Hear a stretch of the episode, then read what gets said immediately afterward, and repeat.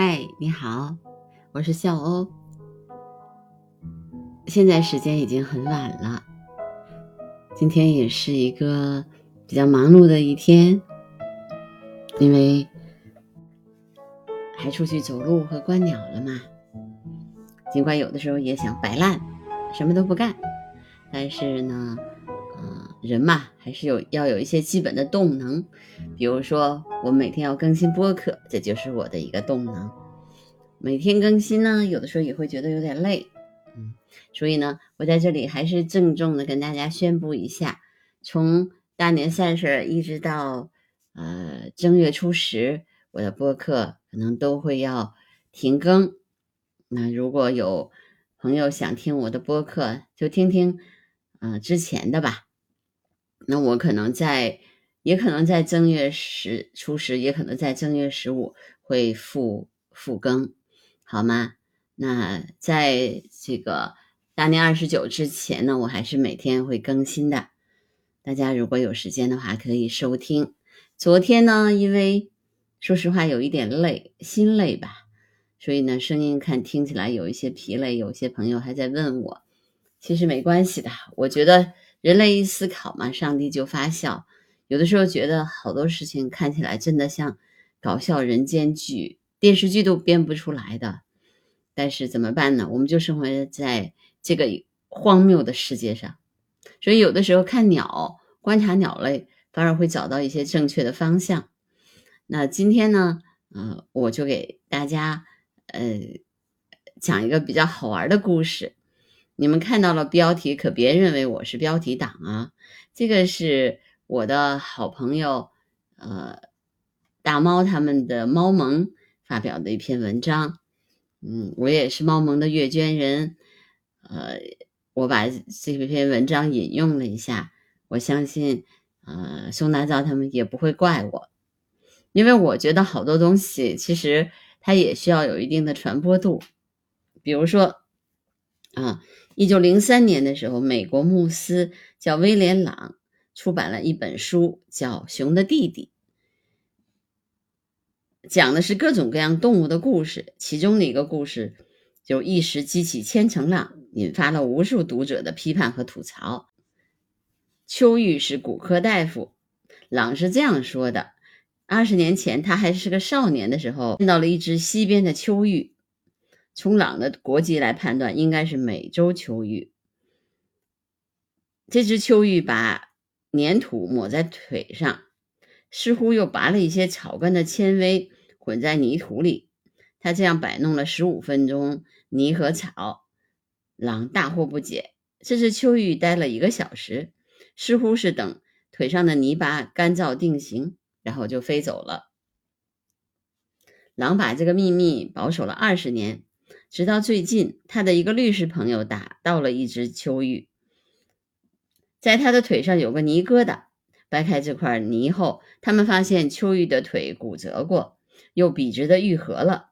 另外，朗见过一些断腿的秋玉，它们总是愈合的很好，并不没有像鸡骨折以后总是歪向一边。于是，朗得出结论：秋玉是在给自己做骨折后的固定，就像我们的甲板石膏一样。这个消息一出，很多学者和作家都坐不住了，纷纷谴责朗胡编乱造，甚至在科学杂志上发表了批判朗的文章。说秋玉要是真有这种本事的话，他比医科大学一年级的学生还强了。朗记录下了一个叫哈勃的人批评他的三十多个词儿，有假装的 slam、愚蠢 cross、无望的故事家、野驴等等等等。狼企图回击，他提供了一些鸟的腿上有泥块和淤泥骨伤的口供。但一直没有找到实物证据。一年以后，一个叫哈迪的人在马萨诸塞州发现了一只瘸腿的斑胸滨鹬，脚上有一团泥疙瘩。他把这个鸟交给了博物学家，意识到这可能是能证明朗的故事真假的关键。人们小心翼翼地检查了这团泥，甚至还照了 X 光，结果根本没有骨折。这团东西只是腿上流出的脓血，粘住的羽毛和土。一九零七年，朗终于拿出了一个物证：一只中了枪的披肩真鸡，腿上粘了一些羽毛，坚持说这是这只鸟给自己打的绷带。但粘上的粘东脏东西，显然是对此更好的解释。秋玉确实有着很强的骨折自愈能力，而腿上沾了泥和脏东西之后，就会形成一团泥疙瘩。朗看到的秋玉，如果他不是在编故事的话，可能只是在啄自己腿上的脏东西。而后呢，腿伤愈合，发现鸟腿上有泥的人，就会认为这只鸟的腿伤和泥块有关系。这只是一个骗人的故事而已。为什么会引发这么大的风波呢？其实秋雨的故事只是冰山一角。嗯，朗生活的那个时代呢？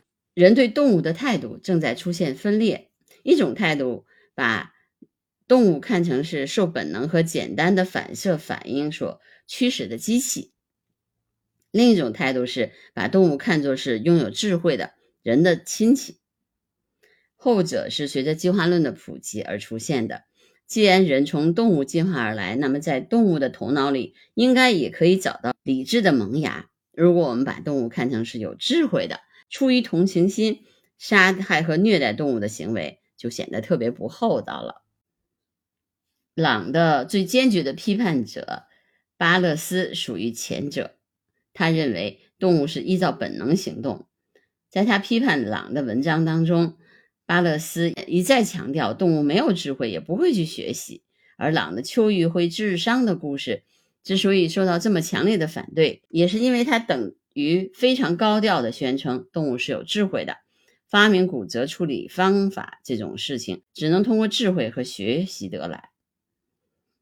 今天呢，我们对于动物行为学的了解是一百多年前的人所不能想象的。那么新知识又能告诉我们什么呢？虽然朗在争论中落败，但是动物有智慧和动物没智慧这两个观点似乎都有正确的地方。认为两者非此即彼是过于狭隘的。那这篇文章的最后呢，给大家讲了一个很好玩的故事，就是扁头泥蜂在蟑螂的头部蛰一下，蟑螂虽然还能活动，却失去了逃跑的冲动，任凭泥蜂把它带进巢穴，然后被幼虫吃掉。这种外科手术比秋玉的更神奇，但它是千真万确的，所以。动物世界非常奇妙，我们可能不能凭我们的意象来认知和感知其他的生物，所以我们还是要通过观察，呃，尽我们所能去了解，客观的去了解他们，而不是凭我们的意向。好，那我今天的播客就到这儿，拜拜。